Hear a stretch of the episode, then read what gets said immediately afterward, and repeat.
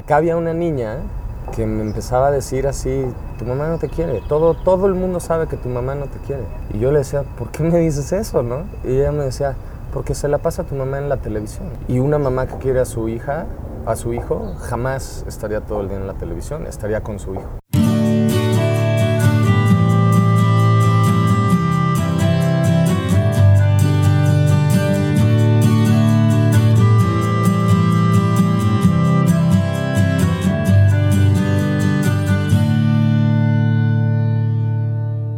Hola, bienvenido a Habitat conmigo Andreas Ostberg. Esto es un podcast donde yo hago entrevistas a personas que han logrado convertir su pasión en una profesión. Muchas gracias, eres uno de los que me han mandado comentarios y recomendaciones en Twitter o por mail. En Twitter estoy como arroba Andreas Ostberg y mi mail es aostberg.sanfora.com. Pero aunque no me hayas mandado nada, muchas gracias de todas formas por estar escuchando.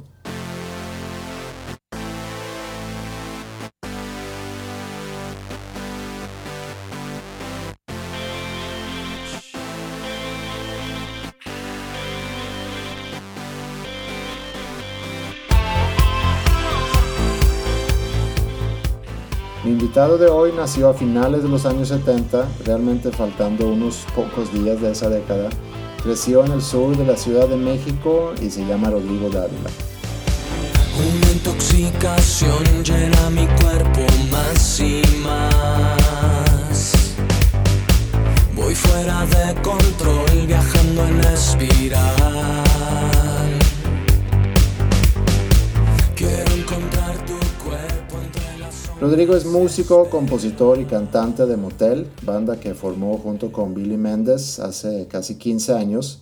Es hijo de Patti Chapoy, conocida de la televisión, y el cantautor y actual presidente del Club de Fútbol Monarcas Morelia, Álvaro Dávila. Y lo comento ya que comentamos al rato en la entrevista sobre cómo es crecer con papás famosos.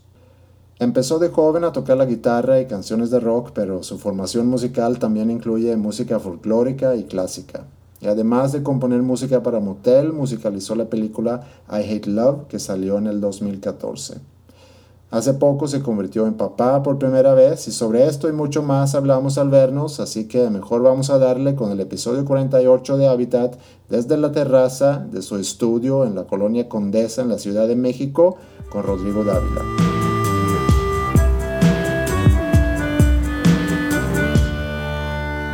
Estamos en una terraza donde tengo mi estudio, en una colonia de las colonias neocéntricas ponientes de la Ciudad de México y aquí es justo donde trabajo. Este es mi, mi espacio. Oye, ahorita veníamos platicando, tú llevas apenas un mes como papá, Sí, por primera vez. sí, mi primera, mi primera hija acaba de nacer. Y aparte entonces de desvelarte y cambiar pañales, ¿en qué más andas ahorita? Tuve la fortuna de que terminé un proyecto muy importante y muy grande, muy ambicioso, justo antes de que naciera mi hija.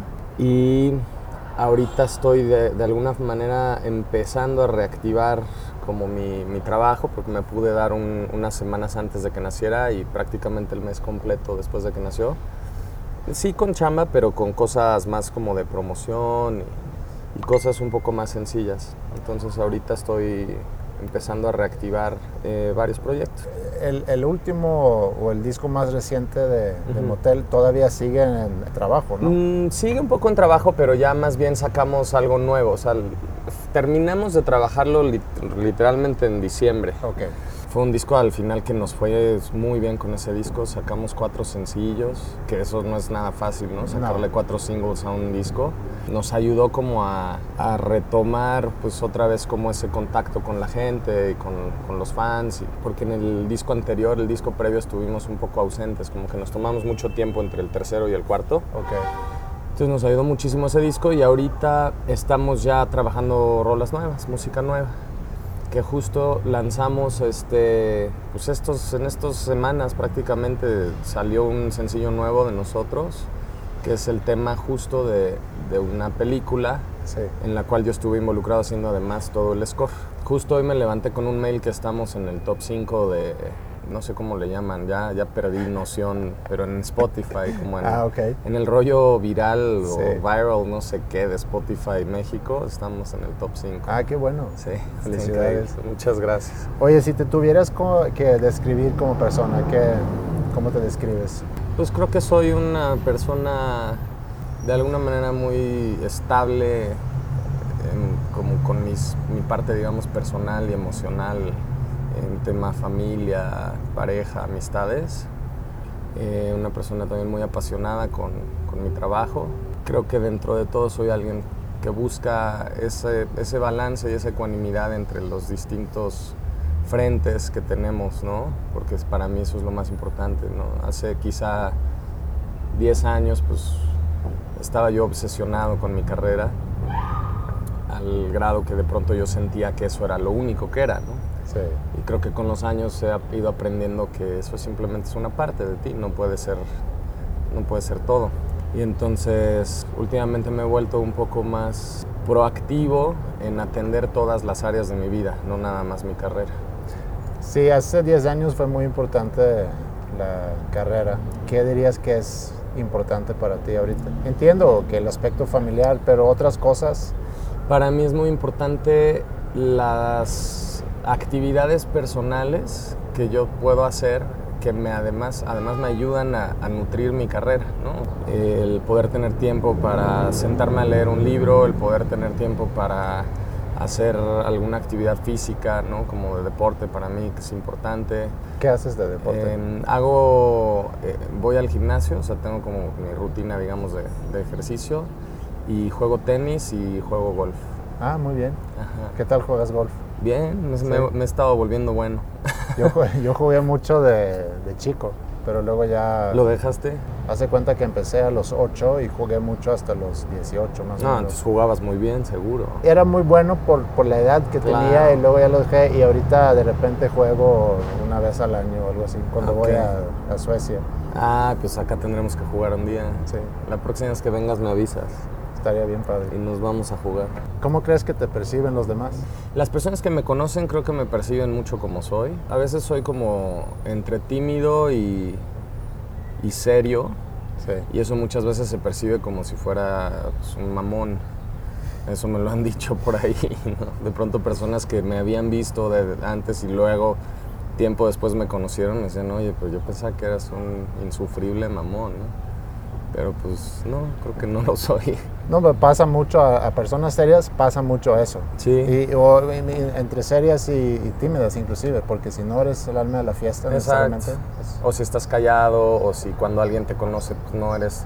A mí a veces se me hace, se me dificulta eh, socializar, ¿no? O sea, no, no soy a veces tan hábil para conocer a, a alguien e inmediatamente ponerme a platicar. ¿Siempre has Entonces, eso sido pasa. así o puede tener que ver con el hecho de cuando te vuelves una persona ya más pública, que Un nunca poco. sabes exactamente qué, qué es lo que la gente busca cuando se acerca? Sí, eso es muy cierto.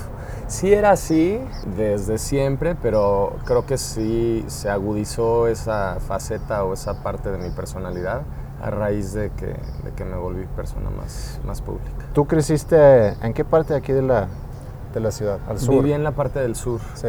Hacia una, una montaña que en el cerro está el desierto de los leones. Entonces viví siempre como en una zona más residencial, de bosque, de nada más mi vida era ir a la escuela y a la casa de algún amigo y hacer mucho deporte.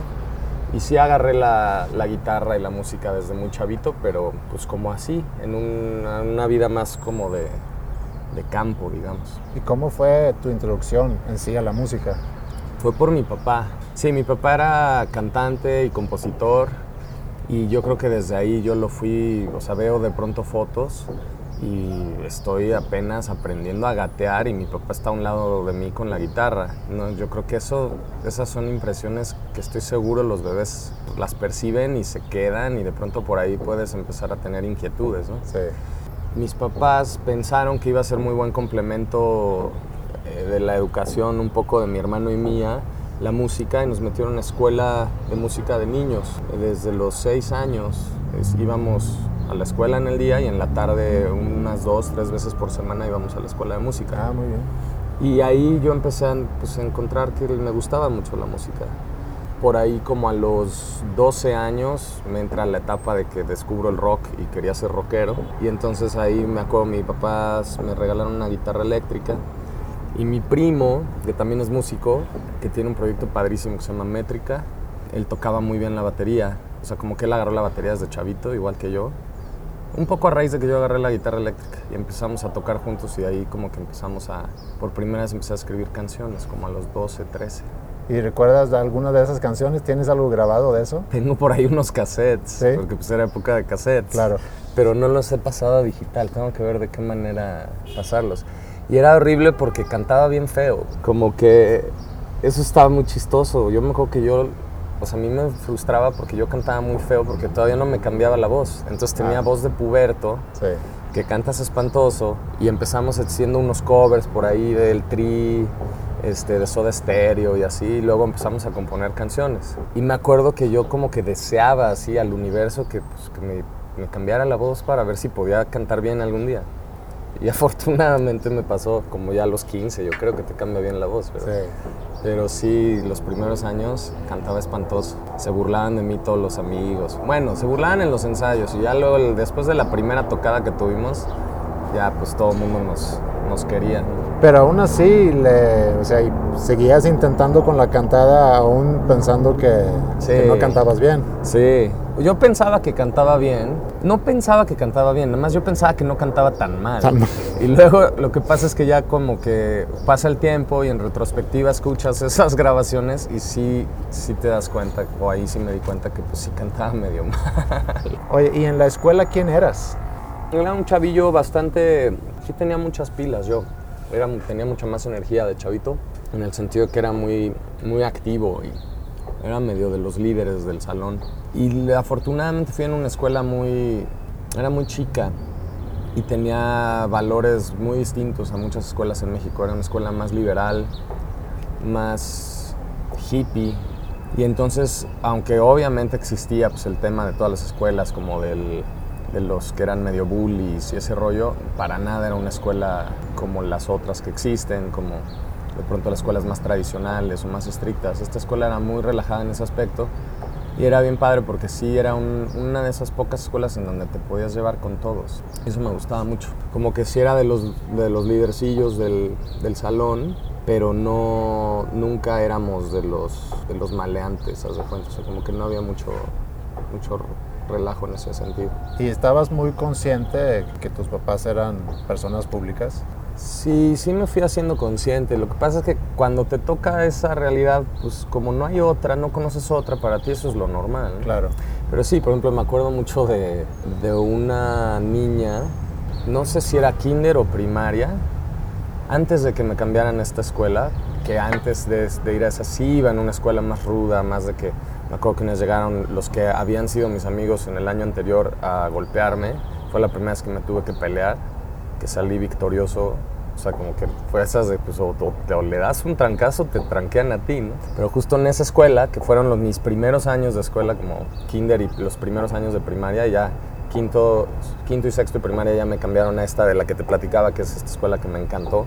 Acá había una niña que me empezaba a decir así, tu mamá no te quiere, todo, todo el mundo sabe que tu mamá no te quiere. Y yo le decía, ¿por qué me dices eso, no? Y ella me decía, porque se la pasa tu mamá en la televisión. Y una mamá que quiere a su hija, a su hijo, jamás estaría todo el día en la televisión, estaría con su hijo. Tengo 35 años y me acuerdo de eso, o sea, no me acuerdo de nada de esos momentos de mi vida y me acuerdo de esa niña diciéndome eso, ¿no? Pero si, si ya te has puesto a pensar el por qué a lo mejor te lo, te lo dijo. Sí, ya viéndolo en retrospectiva, mi, mi idea o, o lo que yo al final deduzco de eso es que sus papás le dicen eso a ella, ¿no? Le dicen, Claro. ah, sí. Seguramente ella llegó un día, ay, mira, es la mamá de mi amigo. Y alguien le dice, no, ella no quiere a sus hijos, por eso está ahí trabajando. Seguramente fue eso. O sea, es muy probable. Pero de niño no lo entiendes. No. Yo, yo de niño nada más lloraba así de, pero Claro. ¿por qué me dice eso esta niña, no? O sea, pero pues ni modo. Entonces, ibas a las clases de música en la tarde, Ajá. empezaste a tocar la guitarra eléctrica. ¿A qué edad empezaste con la guitarra eléctrica? Dijiste. Como a los 12. A los 12. Ya había yo empezado en la escuela, el- estaba padrísima esa escuela, está padrísima esa escuela, todavía existe, se llama el CIEM, que tiene un área pedagógica como infantil y luego ya un área profesional, que, donde también estudié ya después de la prepa. Tenían un programa padrísimo de folclore. Teníamos un grupo de folclore mexicano. Entonces aprendimos ahí a tocar la guitarra acústica de, de nylon, pero también las guitarras especiales de, del folclore como el guitarrón o la vihuela o las jaranas o la guapanguera. O sea, era como, estaba padrísimo. Y entonces aprendíamos las canciones del folclore mexicano. Y así arranqué yo como a entender el rollo de los acordes. De decir, ah, mira, pues este acorde va con este y con este. Y, y de alguna manera, aunque por lo general el folclore se centra mucho como en el primero, cuarto y quinto grados, este, también de pronto cambian los acordes y cambian los voicings de los acordes porque tienen cuerdas distintas. Sí. Y así un poco empecé yo a aprender a escribir una canción. Obviamente las primeras rolas que escribí las escribía con tres acordes y ya, ¿no? Y que después te vas dando cuenta que si logras escribir una buena canción con tres acordes no necesitas nada más. ¿no? Exacto. Pero justo como que está padre, pues que de alguna manera por ahí fue como yo empecé como entender eso. ¿Y tu primera banda así más en forma? Ujú. Fue justo esta con mi primo. Digo, yo la llamo en forma, pero no era tan en forma. Pero sí, bueno, este, nada más estábamos muy chavitos, pero duramos como, como unos cinco años tocando, yo creo. Y nos llegó a ir bien, llegamos a ser parte de un movimiento de bandas de la UNAM que se llamaba el Movimiento 12 Serpiente. Y tocábamos, llegamos a tocar en los así, los shows así de como medio masivos, de bandas medio de Londres, de esa época cuando teníamos 15 años. Eso estaba muy chistoso. Luego ahí me fui a estudiar fuera de México y ahí cambió, ahí me alejé un poco del rollo del rock. Te fuiste a rato, estudiar música, sí. ¿no? ¿Tenías tú como adolescente muy claro que querías dedicarte a la música? Lo tuve ya cuando me fui a esta escuela en Estados Unidos. Ok. Antes yo sabía que me encantaba la música y que yo simplemente quería seguir estudiando y quería seguir haciéndolo. Pero no entendí que realmente eso era lo que yo iba a hacer con mi vida hasta que no llegué a, a esta escuela en Estados Unidos. ¿Y qué fue lo que pasó ahí en esa escuela? Yo creo que dos, ya empieza, uno ya empiezas en esa edad a pensar qué quieres de tu vida, porque yo llegué ahí a los 16. Sí. Entonces a los 16 ya empiezas a pensar qué quieres hacer cuando salgas de la, de la prepa para entrar a una universidad. Fue en California, ¿no? En California, Sí. exacto. En una escuela que está eh, cerca del Valle de Indio, California. Se llama Idlewild Arts Academy. Es un lugar sasa, sasa, sasa, saso. ¿Cómo llegaste ahí? ¿Te pusiste tú a buscar? ¿Fueron Mm, tus papás? Yo fue mucho por, mi, por mi- mis papás y mucho porque en esa época, por alguna razón, fue a comer un día a la casa Benny Ibarra. Ujú. Benny Ibarra era, bueno, es hijo de Julisa, que en alguna época fue muy cercana a mis papás, y en algún momento fueron a comer a la casa. Benny obviamente ya era más grande, ya creo que en esa época ya hasta estaba siendo papá, porque él fue pa- papá muy joven. Y ahí nos platicó él de cuando él se fue a una prepa de música en otro lugar de Estados Unidos, en Massachusetts. Y entonces ahí yo- me entró el gusano de cómo, pues yo también me quiero ir y justo él nos conectó con la persona que había sido su, su legal guardian, ¿cómo se dice en español? Su tutor. O, Sí, tutor. y esa persona, en lugar de recomendarnos la de Massachusetts, nos recomendó la de California porque él, ella ya había visto que era mucho mejor lugar. Ok. Y entonces me acabé yendo a la de California a hacer los últimos dos años de la prepa. Ok. ¿Y qué estudiaste ahí? Ahí me cambió la vida porque ahí no había rock, ahí era classical music, nada más.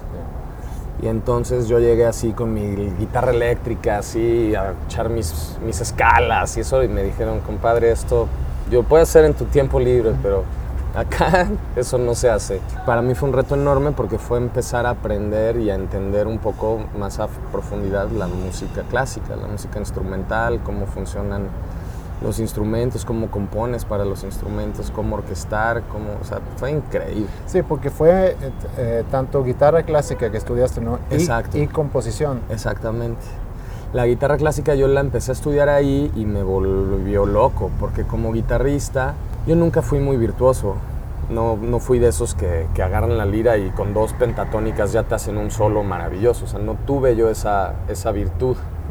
Para mí era un poco más de trabajarla y trabajarla. Entonces la guitarra clásica me ayudó mucho a aprender a tocar la guitarra de otra forma. Como que descubrí una, otro universo musical que yo no conocía y me quedé fascinado.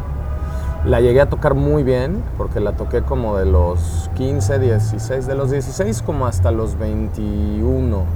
Fue que la estuve estudiando y trabajando y, y sí llegué a tocar muy bien. Después me pasó que un día en una clase maestra, aquí había un, no sé si lo siguen haciendo, pero en Cuernavaca había un festival de la guitarra clásica maravilloso, este, donde venían los mejores guitarristas clásicos del mundo, una o dos semanas de conciertos y clases maestras. Y me acuerdo que una vez estuve sentado en una clase maestra donde estaba un, un profesor brasileño em, con un chavito que, que tenía yo creo que unos 16 años, cuando yo tendría como unos 19 o 20. Y vi tocar a ese chavito de 16 años cuatro mil veces mejor de lo que yo sabía, jamás iba a poder tocar. O sea, entonces como que ahí yo dije, no, pues por ahí creo que no va la cosa. no, o sea, Pero sí, estando en California en esa escuela, ¿te veías dedicándote a la música clásica? O sí, sea, sí lo soñaba. Yo quería no tanto ser un concertista como gui- guitarrista, pero la composición clásica para mí en ese momento era lo que yo quería, a lo que yo quería aspirar. Es bastante alterno. Lo llegué a hacer muy bien y gracias a Dios tuve esa época porque me ayudó a entender muchas cosas que, por ejemplo, hoy con la película que hice hace unos meses pude explotar. Sí. ¿no? Pero sí fui entendiendo mucho a raíz de que volví a México que también yo tenía una inquietud y una, una vocación natural por, por escribir canciones. Y eso lo fui descubriendo ya después de haber estado en, en esta escuela de Estados Unidos. Como que en Estados Unidos fue mi momento de clavarme a fondo en eso, que me ayudó muchísimo porque aprendí muchísimo, pero ya después me di cuenta que no era mi vocación. ¿Y cuándo fue el momento que se cambió ese chip de, de estilo musical? fue cuando de pronto un día empecé a escribir canciones, como a los 20. Para ese entonces yo ya había regresado a México y estaba estudiando en esta escuela que te digo que tiene la parte donde estudié de niño, que luego tiene la parte profesional. Sí. Y ahí estaba estudiando otra vez composición clásica. Y ahí en ese proceso de los años que estuve en esa escuela, me empecé a yo a dar cuenta que yo prefería ya más en mi casa estar escribiendo una canción que estar componiendo algo, algo en, el, en el perfil clásico. Y ahí me di cuenta. Justo en ese, en ese periodo es cuando Billy Méndez, mi compadre y compañero en motel, él después de muchos años de vivir en Estados Unidos, él viene a vivir a México.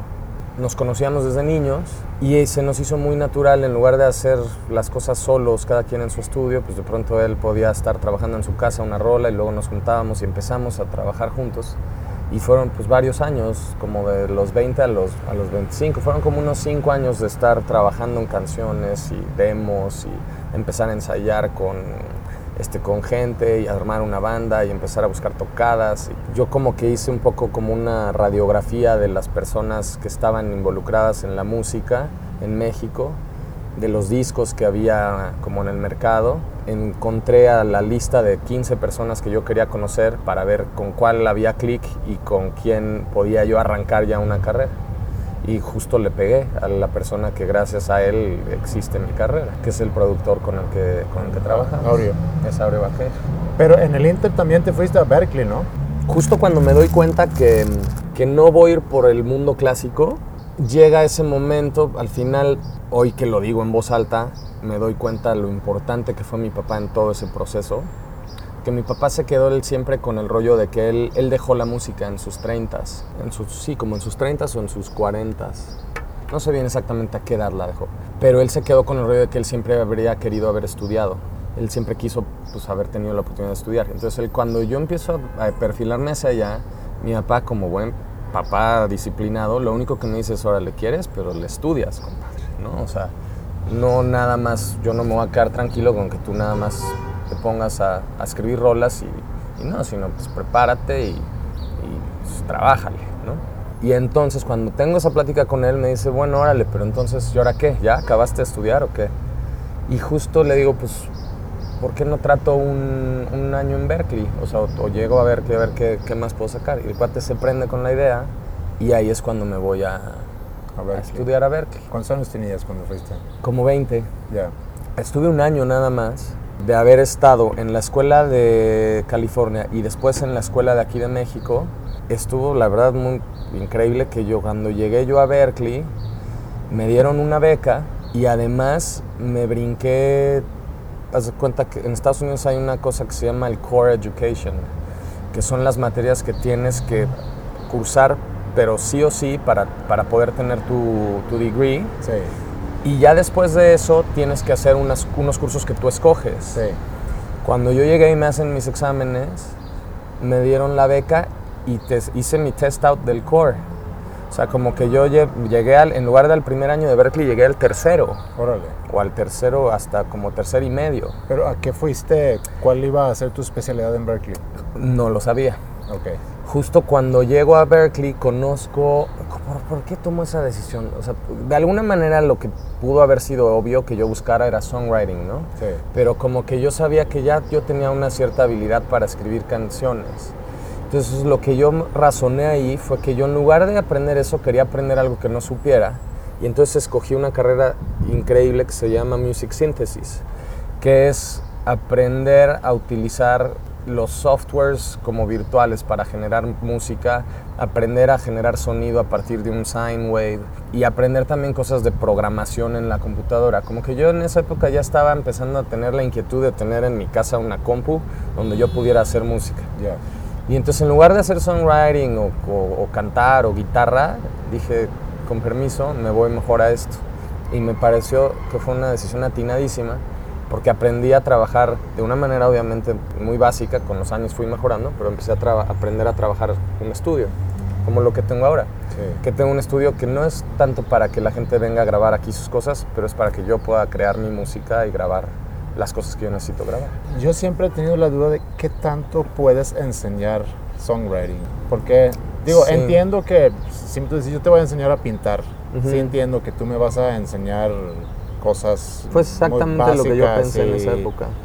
Y los colores y cosas muy básicas. En la composición, pues no sé, digo, tengo que tocar, poder a lo mejor tocar un instrumento, de Ujú. preferencia. O tener pero- noción de una melodía. Ajá, pero la estructura, pues escucho una canción, pues me puedo dar cuenta de cómo es la construcción Sí. de, una, de una canción. Yo creo que te pueden ayudar en ciertas cosas. Lo que no sabría es si, si te pueden ayudar tanto como para tener un programa en una escuela que se dedique estrictamente a eso y que sean cuatro años, ¿no? O sea, quizá una clase maestra por ahí con algún compositor importante que te pueda decir, oye, mira, pues estas armonías funcionan bien así, o cuando te sientes atorado, puedes hacer un cambio y una modulación de esta forma. O sea, Sí. sí te puede ayudar. El tema armónico es importante para poder escribir una canción, pero al final la canción va más allá y, se- y es esa parte tan difícil de entender en la música que es la línea entre, entre el, el conocimiento y la parte técnica de, de la música y la otra parte que es la parte espiritual y es la parte emocional con la que nadie realmente sabe exactamente cómo nos conectamos. ¿no? Claro. Que al final es la que importa. Pues es como José Alfredo Jiménez. José Alfredo Jiménez no tocaba nada.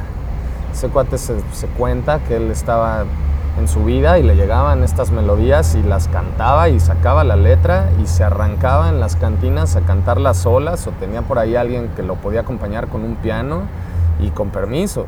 Y hoy por hoy es quizá el mejor compositor que ha dado este país. Entonces como que si es ese tema entre que yo creo que es muy bueno buscarlo, porque pues como él pues habrá pocos, ¿no? Sí. Pero los que somos mortales, mientras más herramientas podamos tener por Sí. ese otro lado, yo creo que te puede ayudar. Claro. No, sí, no, o sea, no estoy diciendo que no, que no te ayude, pero, por ejemplo, entiendo muy bien a alguien que estudie film scoring, porque Claro. tienes que poder componer música que aparte se va a adaptar para algo Para visual. algo. Y que ahí sí es muy difícil tú tener la sensibilidad de de pronto poder hacer cambios armónicos así de complejos. Eso sí es importante. Quizás si lo oyes, lo puedes, puede ser tan, tan avanzado tu oído y tu manera de, de hacer síntesis de lo que escuchas Sí. eh, a la hora de que tú compones y traduces lo que oyes. Pero de pronto hay cosas muy complejas en la música, en la música clásica, en la música de cine. No es, eso no, no es tan fácil como conceptualizar todo lo que sucede ahí, Sí. como pudiera serlo un poquito más accesible si el levantar una guitarra y decir, ah, mira, con estos cinco acordes o esto tal, saco una buena rola. Si hay otro universo musical que es mucho más difícil de entender y que pues por eso la, la gente, la gran, la gran masa no escucha esa música, porque pues es música compli- compleja, ¿no? Sí. Escuchas, pero realmente no, no le pones la atención. O Ujú. sea, si tú ves una película y le quitas la música, es una cosa totalmente... Otra película. Y uno de los mejores eh, ejemplos de eso es, no sé cómo se llama en español, Jaws, con la Claro, música de John Williams. tiburón, sí, no, Sí. no, no, no, no. Y no sé cuánto tiempo dura hasta que ves El tiburón, pero, pero, ya la tú lo sientes, está ahí, sabes sí. que ahí está. Sí. Sí. está cañón. Lograr eso es, es brutal. Sí. Y sí, en el cine es importantísimo. La música es una parte medular de, de lo que se transmite a través de la pantalla. Claro. Bueno, te vas a Berkeley, te quedas ahí un año, regresas y retomas ya con, con Billy. el- Exacto, el en Berkeley, exacto, en Berkeley yo empiezo a componer canciones y empiezo a producirlas. Eso fue lo mejor de Berkeley, en mi opinión. La red, digamos, que se hace en esa, ciu- en esa ciudad, en esa escuela, de los estudiantes que están cada uno en una disciplina diferente de la música. ¿no? Entonces tienes acceso a unos estudios brutales, como pocos he visto en mi vida.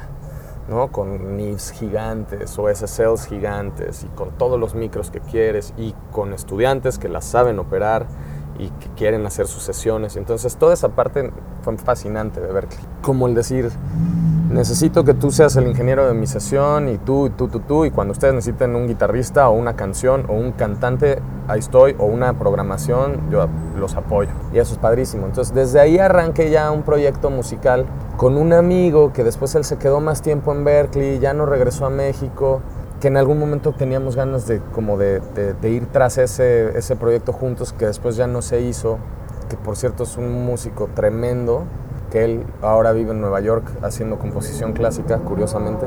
Y justo cuando yo regreso a, a México es cuando regresa Billy y es cuando yo traigo esta inercia de que en Berkeley yo ya estaba haciendo mis rolas, grabándolas, haciendo mis demos, programando en mi computadora, grabando en mi casa, que esa es la gran ventaja de la música de hoy en día. ¿no? Y entonces ya con Billy empezamos todo este proceso juntos de, de empezar a construir y a trabajar y a empujar para sacar, para sacar el ¿Y cómo empezaron a- ustedes a trabajar el aspecto composición? Porque cada quien había trabajado composición por su lado, se Ajá. juntan y, y cómo es, digo, si puedes describir un poco ese proceso. Es un proceso muy libre en donde hacemos de todo. Como a veces nos juntamos con dos liras a tratar de sacar una canción entre los dos, lo que también hacemos es que respetamos también mucho ese, ese espacio privado que muchas veces de ahí nace la canción, ¿no? De un momento en el que yo estoy aquí en mi estudio o en mi casa o, y me llega esa idea y me voy tras ella y trabajo y desarrollo algo. Sí. Al igual que él, ¿no? Él, muchas de las canciones que hacemos son canciones que o, o escribe él o escribo yo. Y ya después la producción y los arreglos los hacemos juntos. Ok. Pero también hay canciones que nos sentamos y de pronto, a ver, mira, vamos a buscar esa canción. Que también es, es, es bueno hacer eso, ese ejercicio de decir, nos vamos a sentar hoy y le vamos a chingar cuatro horas hasta que salga algo. Aunque no sea algo tan especia- especial, pero en una de esas sí lo es. O sea, también es importante a veces empujarnos ¿no? y decir, vamos a, a sacarlo. O sea, eso se habla mucho de que en Estados Unidos la industria pues, es tan grande y es- mueve tanto dinero que en Estados Unidos se supone que así le hacen. O sea, es como que se, se sientan y dicen, de aquí no nos movemos hasta que no Sí. saquemos un hit. Y eso está cañón, ¿no? Acá en México es una cosa un poquito más hippie en ese sentido. Es como, sí lo vas trabajando, pero, pero ese rollo de compañía disquera, los junto, tienen tres días, Sí. quiero un hit porque el martes va al radio, sí estamos todavía muy lejos de eso. Y hay quienes tienen una fórmula increíble para hacer ese tipo de... De dinámicas. Sí, no, no me acuerdo, ¿cómo se llama ese productor? Este, Desmond Child. Desmond Child. Sí. Es que Desmond Child también trabaja, si tengo entendido, trabaja mucho con esta compositora que es una brutal compositora que es Diane Warren, ¿no? Que esa chava, creo que mucho de lo que produce Desmond Child lo trabaja con ella y ella es una de esas virtuosas, Sí. o sea, de esas personas que simplemente son, están en otra liga, ¿no? Que lo que hagan, algo trae, ¿no? O sea, es entre, entre trabajo, disciplina, colmillo y dedicación, Sí. pero de la mano de esa conexión. Hace poquito leí, no, fue, no la leí, fue una plática TED, padrísima, de una escritora, la que escribió, ay, voy a, voy a regar el título, el libro de Eat, Pray, Love. Ajá. Después de tener que ese, ese fue o sea, un bestseller monumental, entró en este shock de qué voy a hacer después, qué voy a hacer Sí. después.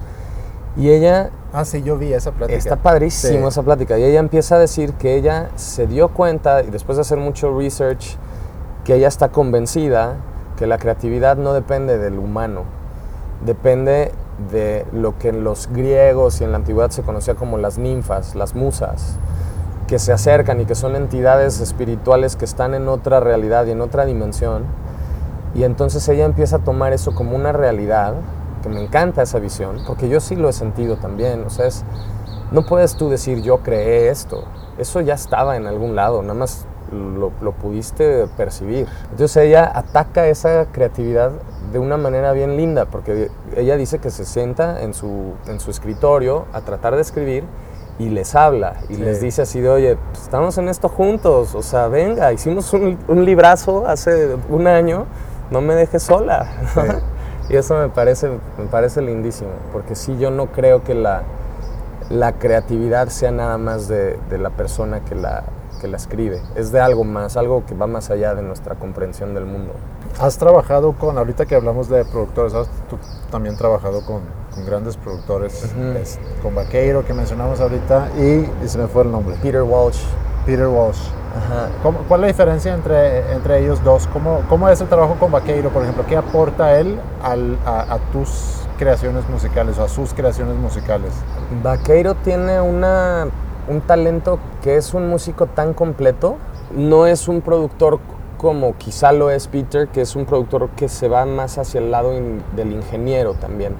Este, este personaje que sabe exactamente cómo quiere sacar el sonido de lo que está grabando y se para esa parte, que también es muy importante. Que también tiene music- musicalidad, pero no al, al nivel que sí la tiene Aureo. Aureo lo que tiene es que es un gran compositor, es un gran cantante, toca muy bien el piano, toca muy bien la guitarra, o sea, es, es un músico muy completo. Y también, además, tiene la sensibilidad y el conocimiento técnico para hacer sonar muy bien lo que graba. Entonces, es alguien que, que digamos que él entra al, al trabajo que ya tenemos nosotros y ayuda a potencializarlo en todos los frentes. O sea, si de pronto siente que la canción está un poquito floja en una parte, te puede llegar a sugerir una mejor melodía o una mejor armonía que ha hecho que canciones mejoren gracias a que las, las interviene. Y también en el tema de, de los arreglos, es alguien que sabe muy bien cómo hacer una canción explotar o cómo hacer que una canción sea más sensible. O sea, tiene mucha, muchísima experiencia y mucha idea musical. Es muy bueno tener una persona que te pueda retar y que te pueda demostrar cómo hacerlo mejor. También es interesante la parte que es mucho más privada de, bueno, yo decido todo y tal y nada más me graban. También eso es, es un ejercicio interesante, pero yo prefiero el otro.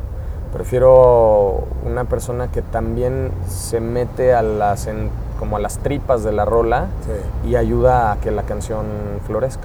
¿Cómo es tu seguridad ante tus composiciones? O sea, cuando te toca presentarlo, supongo que con Billy hay demasiada confianza para Ujú. estar pensando en qué va a pensar el otro, pero cuando te toca presentarlo, por ejemplo, a Aureo o, a- o inclusive a un público después, Es bien difícil. Con Aureo también hay mucha confianza.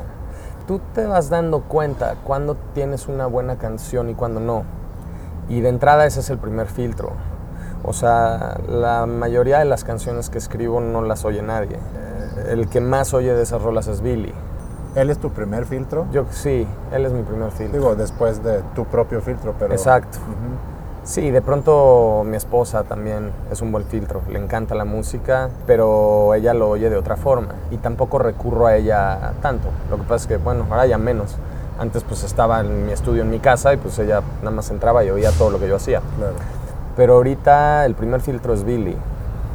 Y yo por lo general detengo muchas rolas. Hay procesos muy largos, muy frustrantes, de que estás trabajando y trabajando y trabajando y no sale nada bueno. ¿no? Y de pronto hay momentos explosivos donde en un mes escribes seis canciones. ¿Tienes rutina para componer? Sí, sí la busco. Y la rutina es encerrarme en el estudio y tratar de no, de no salir hasta que saco algo.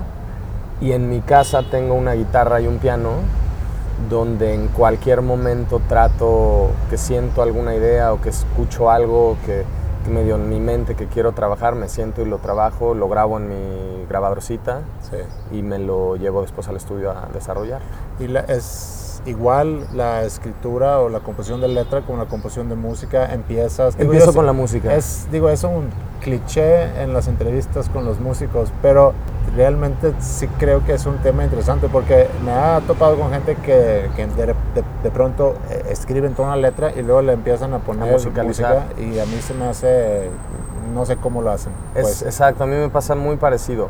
Lo que sí hago yo es que de pronto me vienen frases y me vienen concepciones de letras que sí escribo, pero no he podido nunca escribir una letra y después musicalizarla.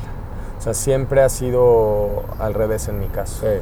Naciendo de la melodía y en esa melodía sí buscando encontrar una letra, pero hay veces que la melodía llega en un mes y tres meses después llega la letra. O sea, eso es algo que, que para mí funciona así. Y lo que me termina sucediendo es que luego lo que escribo no lo termino nunca de poder incorporar a una canción, pero de pronto sí hay ideas o hay frases que, puedo, que puedo tomar.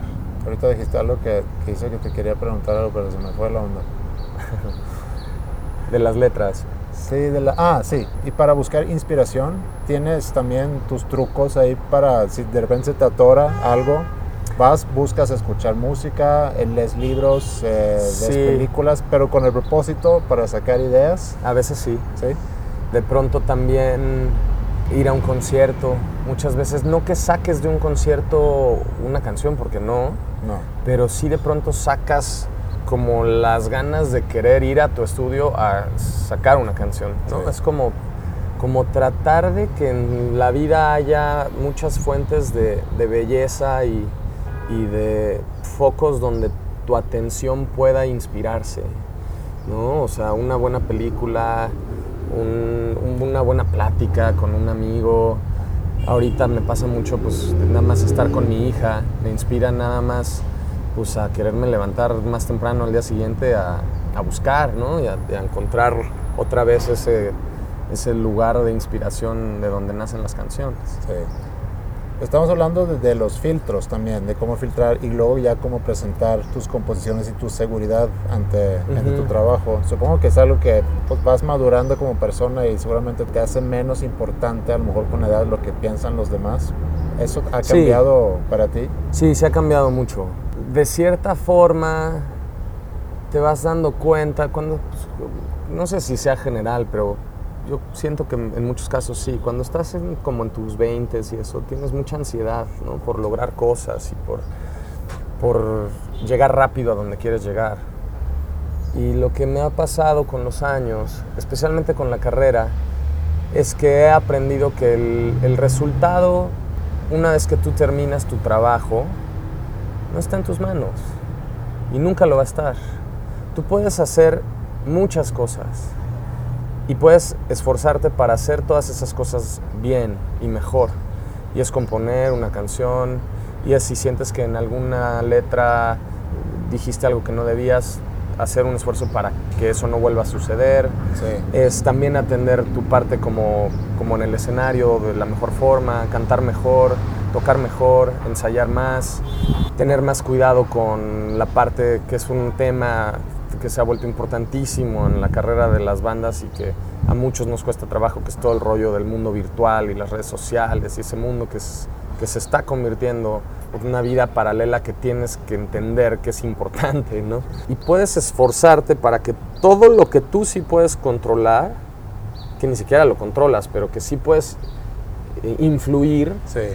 lo hagas tú de la mejor manera, con toda la dedicación y todo el enfoque posible. Una vez que el producto está y ya está afuera y no es de nadie, ya no hay nada que puedas hacer. Sí. Ahí ya estás un poco a merced de las fuerzas de la vida y de las tendencias musicales y del marketing eh, y de si tu carrera, eh, no sé, es, es agradable para cierta gente y para cierta, o para cierta otra gente. O sea, ya estás de, de alguna manera a merced de, pues, de la vida. Tú no te metes nada en ese proceso.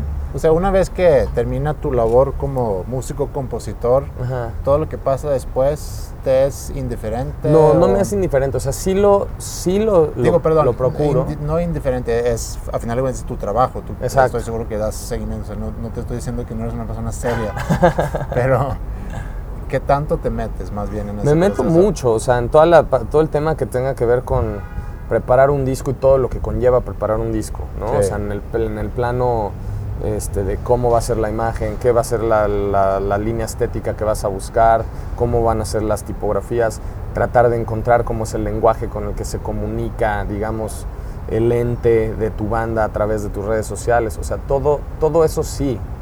A lo que me refiero es que ya una vez que la canción está afuera, que tú ya hiciste el video como querías y que tú ya hiciste eh, tu contenido viral como, o virtual, como se diga, como querías, ahí, a partir de ahí en adelante, Ya, no, ya no hay mucho que puedas ya hacer. no hay mucho que puedas No. hacer. Por ejemplo, yo antes hacía mucho, y eso supongo que también tenía un poco de, pues, de los traumas así, de cuando estás chavito. De pronto yo trataba de controlar eso y me metía y veía mi página de YouTube y veía los comments. Y yo decía, ¿por qué? ¿No? Sí. Quiero arreglar esto. Y de pronto fue así como de, dude, no lo vas a arreglar, nunca, ¿no? o sea, más bien, en qué es lo que te decía, tratar de enfocar los esfuerzos en las áreas en donde sí tengo injerencia Sí. y sí tengo capacidad de influir y de modificar y de afectar el proyecto y lo otro dejarlo ser. Eso sí. ¿no? Ahorita que estaba diciendo de que de pronto puedes haber hecho cosas que, que a lo mejor no estás de acuerdo, composiciones o Ujú. letras, o pasa que estás cantando una canción en vivo y, y llega una parte donde dices, "Ah, eh, no me gusta esa letra y lo quieres cambiar o... Me ha pasado, ha habido algunas frases que digo, que ¿por qué dije eso, no? Y no que las quiera cambiar más bien, pero sí, o sea, sí hay momentos donde dices, ¿por qué? ¿Por qué frase esto de esta forma, no? Y ni modo, pues lo vas aprendiendo y Sí. tratas de, de quitarte esa espina más adelante. ¿Te pones nervioso antes de presentaciones en vivo? Sí, sí, sí, me sigo poniendo nervioso. De una manera muy diferente. Nunca siento como esos nervios y esa- ese temblor o esa, ese miedo al escenario, no lo tengo. Sí.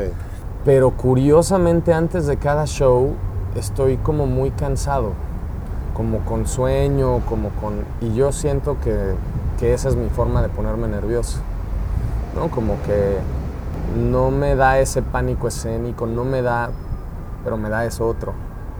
Así sea un show así pequeñito, para nada es una cuestión que me pueda paralizar, o, o sea, nada de eso, pero sí, sí lo sigo sintiendo. El sueño que a lo mejor en algún momento pudiste tener de joven, de, de cómo era la vida de ser un, músico reconocido, coincide con la realidad que luego llegaste a vivir y que vives. En algunas cosas y en algunas no. Por lo general siempre piensas en mucho más glamour y mucho más... Porque la verdad somos un, una sociedad demasiado influenciada, digo, como el mundo, ¿no? Pero por la imagen que tenemos de las bandas internacionales, ¿no? Y, de, Sí. y de este rollo de que viajan en sus aviones y de qué tal, y los estadios. Y de obviamente de chavito lo que sientes que vas tú a lograr es eso. En el camino te vas dando cuenta que hay muchos niveles donde puedes llevar a cabo esos sueños. Y al final el sueño primario, por lo menos en mi caso, no era realmente ese. Ese obviamente sería como, o es, o lo ves como algo que pudiera ser maravilloso. Imagínate lo que ha de sentir, no sé, eh, Depeche Mode, que cada vez que viene a México llena el Foro Sol uno o dos días, ¿no? Debe ser brutal eso. Pero el sueño real era poder hacer música, en un verdadero inicio. El sueño real para mí cuando empecé a escribir rolas era poder tocar para mis 40 amigos en la siguiente fiesta del viernes. Y entonces si, si regresas a esa parte primaria del sueño, poder dedicarme mi tarde a escribir una canción en lugar de hacer la tarea de economía, ¿no? Entonces el sueño sigue siendo el mismo. Y en esas partes sí hay esas, pues esas similitudes. El sueño quizá del, chavito que quiere ser el rockstar, que, que piensa que va a, a tocar para masas y andar en su avión privado y eso va cambiando con los años y vas entendiendo que, que lo otro, por lo menos en mi caso, es lo más importante y es lo que afortunadamente tengo. Sí. Eh, En un par de años ya son 15 años desde que salió el primer disco de Motel. Y en unos años ya va a ser. Sí. En, en- y digo, desde 15 años para atrás hasta la fecha, pues han cambiado muchas cosas ¿no? en la industria de la música. ¿Cómo, cómo sientes que, que las cosas han cambiado para ustedes? ¿O no han cambiado? O... Sí, se han cambiado mucho. El- la industria se ha tambaleado. O sea, a nosotros nos tocó esa, esa última colita de como del, del concepto, sí. exacto, del concepto de la disquera de antes, ¿no? Sí, donde había mucho más dinero para invertir, donde además había un mercado que compraba muchos más discos, entonces podías acceder a, a comprar, a que tus discos fueran platino de una forma mucho más realista, ¿no? Hoy por hoy los que logran eso son mucho menos y además es mucho más hazaña lograrlo. La industria se ha caído de cierta forma que, que todos lo hemos resentido, sí. pero por otro lado se ha fortalecido en el sentido de que ya no necesitas tampoco tanta inversión para poder sacar un proyecto, para poderlo trabajar y grabar al mejor nivel, para poder promocionarlo, para poder difundirlo. O sea, se ha balanceado un poco todo. Lo que sí sucede es que de pronto nos encontramos, o yo lo percibo mucho, con que también esos filtros que antes existían ya no existen, que pudiéramos argumentar que, sin esos, que si esos filtros no hubieran existido en los últimos 50 años, quizá hubiéramos descubierto muchos más artistas tan gruesos como lo que pasó con, por ejemplo, Rodríguez en el documental este maravilloso. Ah, sí. Pudieras argumentar eso, pero por otro lado, también esos filtros lo que hacían es que de pronto fuera mucho más fácil acceder a una música más, pues no sé si la palabra es fuerte o más de mayor calidad. O, o sea, que antes el filtro era muy sencillo, era la disquera y era la radio y era la televisión. y no había otro. sí. Hoy por hoy esos filtros colapsaron, ya no existen y solo existe un filtro enorme que se llama Internet. Y sí es increíble poder entrar a Internet y decir, bueno, voy a oír ahora la nueva banda de Timbuktu que está poca madre, pero por otro lado a mí lo que me termina pasando es que luego me mareo. Sí, Y entonces- a mí me pasa también lo mismo, Ajá. que termino no escuchando porque, perdón que te interrumpa, pero es como cuando bajé Spotify a mi teléfono Ajá. y luego entré a Spotify Y ya no sabes ni por dónde, ¿no? y salí. no sé, no Me sé qué poner, Me, no sé pasa, qué poner. me pasa lo mismo. Sí. Y entonces terminas regresando a lo que ya te gustaba. ¿no? Exacto, y ya sigo escuchando los mismos discos que escuchaba hace ya varios años Sí. y de repente, ¿no? Pues una cosa nueva que es del nuevo disco de la banda que me gustaba hace, ¿sabes? Sí. Entonces, Sí, está, está muy cañón esto. Igual y ya somos viejos en ese sentido. O igual y la música se está convirtiendo, que también es una parte bien difícil. Hoy por hoy siento que la industria va tan rápido que para todos es muy difícil estar ahí y estar presentes. Alguna vez me lo, me lo comentó Bosé, yo hemos tenido la oportunidad como de conocerlo y convivir con él. sí, Y él alguna vez me decía, o sea, yo no me puedo desaparecer dos años o un año porque ya no tengo, ya no lleno las salas de conciertos. sí, Y es Miguel Bosé. sí. ¿Me explicó? O sea, es como, ¿cómo, ¿cómo este hombre puede estar diciendo eso? O sea, Por eso su gira de despedida duró... duró años, ¿no? Y después que intentó, hizo un disco inédito y dijo, no, espérate, vamos a hacer otra vez duetos. O sea, como Sí. que es, es, es un tema bien difícil poder llegar hoy por hoy al margen tan mínimo que tenemos los humanos de atención, porque hoy por hoy hay unas estadísticas loquísimas que en internet la gente, el promedio de gente le dedica creo que 10 segundos a la página que está viendo. Sí. Si el encabezado no los agarra o los primeros 10 segundos de la rola no los agarra, le dieron clic y se acabó. Sí. ¿no? Entonces eso está muy, pero muy difícil. Por eso vemos cada vez más que de pronto los proyectos que más éxito son, que más éxito tienen en la música, muchas veces son covers, muchas veces son conceptos, muchas veces son unplugged, muchas veces son, o sea, porque es muy difícil estar buscando con música nueva constantemente la atención de la gente. Sí, totalmente. Está muy difícil esa parte. ¿Hay cosas a lo largo de tu carrera que, que te, que te haya decepcionado en, en la industria? No, porque he aprendido a entender un poquito al monstruo de la industria. Porque si te clavas y lo ves por un lado, sí hay muchas cosas que pueden ser decepcionantes. Que ho- hoy por hoy, pues lo- la, la- la carrera del músico es muy difícil. ¿no? Los sueldos han bajado mucho, la competencia contra el mercado internacional es tan grande que es muy difícil vender boletos en nuestro país. O sea, es, es, una cosa que de pronto si tratas de encontrar un culpable, pues el culpable es la disquera, ¿no? Y el culpable es el manager, y el culpable es el promotor, y el culpable es el booking. Pero lo que yo he, he aprendido, que es una, una, regla medio brutal, que el otro día platicaba con unos amigos y se las decía y me decían, güey, pues es que tiene mucho sentido lo que dices, es que como músico tenemos que entender eso y entender que así es, no es bonito y no estamos ya en esas épocas en las que la disquera puede llegar y ponerte un dineral para que trabajes y estés feliz, porque la realidad es que esa disquera ya no está recuperando ese dinero. Y entonces, si tratamos, esa es mi manera de verlo, si tratas o tratamos de entender que así es la industria de la música hoy por hoy, entonces tú tienes más herramientas para entonces hacerte cargo de tu realidad y trabajar en contra de ello. Y eso es algo que he ido aprendiendo con los años, porque justamente a nosotros nos tocó, tuvimos mucha fortuna que cuando recién salimos estábamos en esa época y además metimos un trancazo. Tuvimos una probadita de eso, de ese sueño, ¿no? Del, puta, esto está cañón, o sea, no nada más haces la música que quieres hacer, sino tureas Sí. y tu cuenta de banco sube y y de la disquera está feliz y hay más dinero y no hay problema. Entonces tuvimos un poco eso y después la industria viene decreciendo, que el dato creo que es brutal, creo que en los últimos 15 años la industria ha, ha estado disminuyendo entre el 20 y el 30% anual. Pero justamente en ese sentido he tratado de como tener esa filosofía de vida, o sea, es decir, es un poco esa filosofía de buscar la culpa de nuestras tristezas y nuestras dificultades en alguien más. Sí. Y nunca, aunque, aunque es, digo, me imagino que habrá casos donde sí, donde sí realmente hay una persona que llegue y te haga tanto daño que el culpable es él. Claro. Pero también yo siento que tú como persona y como individuo empoderado, tú puedes decidir qué hacer con eso. Tú decides qué tanto permites ser Ajá. lastimado. Y también. qué tanto te activas tú Sí, para cambiar esa situación. exacto. Y viendo hacia futuro, ¿con qué sueñas? Con seguir haciendo música.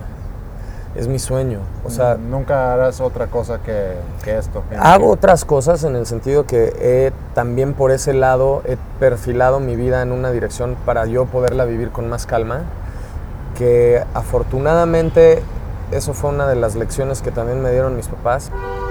He tratado desde, desde muy joven de entender un poco el, el dinero y la importancia del dinero en nuestras vidas. Y lo que he tratado también de hacer es tener otras fuentes de ingreso que me permitan tener estabilidad para las épocas en las que podemos estar medio parados en un Sí. motel. Y lo he hecho, no me dedico a eso, digamos, en el día a día, pero sí he aprendido a invertir y he aprendido como a tener dos, tres cosas de seguridad Ya. que me permitan transitar la vida con más calma. Y eso es algo que seguiré haciendo, Sí. sin duda. También para poder seguirme dedicando con el amor y, y la libertad que me he podido dedicar a hacer la música hasta Sí. ahora. Oye, qué bien, yo creo que es, un- es una enseñanza muy importante porque creo que ha habido demasiados músicos en particular, in- inclusive deportistas, que Sí. la carrera puede ser corta Claro, y de mucha lana en corto tiempo en corto tiempo. y, y no saberlo cuidar. Es muy peligroso. Porque así como entras lo puedes aprender a gastar y entonces esa parte afortunadamente la he cuidado bien, la seguiré cuidando, pero mi sueño de vida es seguir haciendo música, o sea, seguir con motel, eh, pero también pues seguir explorando otros proyectos musicales como lo que he hecho de música para cine y más adelante igual hacer un, disco pues yo solo, un tema ya más privado, más personal y, y pues seguir en eso. ¿Quién te gustaría escuchar hacer un cover de una canción tuya? Ah, qué bonita pregunta. A la banda de School of Rock. Yo te voy a complacer con, con eso. Yo me- Buenísimo. Yo me encargo de eso. Oye, una canción que quisieras haber compuesto. Una canción que quisiera haber compuesto. Híjole, me encanta el primer disco de Bon Iver. El disco de Forever Forever Ago. Ujú. Se me hace uno de los discos más hermosos que existen en toda la historia de la música. Y hay una en particular que se llama, está muy raro el nombre, nunca he entendido bien por qué se llama así, R-E-R-E Stacks. Ok. Esa rola me encanta. Ajá. ¿Y quién me recomendarías entrevistar en este podcast? ¿Ya entrevistaste a Billy? No. Puedes entrevistar a Billy. Y también eh, estaría padre que entrevistaras a Métrica, a mi primo, Bueno. porque él tiene también otra, otra visión y otra carrera completa. Él hace música electrónica y gira en Europa. y, o sea, está en un, en un plano de la música que, es, que yo, para mí es, es otro, es otro mundo, Buenísimo. pero es igual muy interesante. ¿Y con qué canción tuya quieres que terminemos el programa? Ah, con siempre tú. Rodrigo, muchas gracias por tu tiempo. Gracias a ti.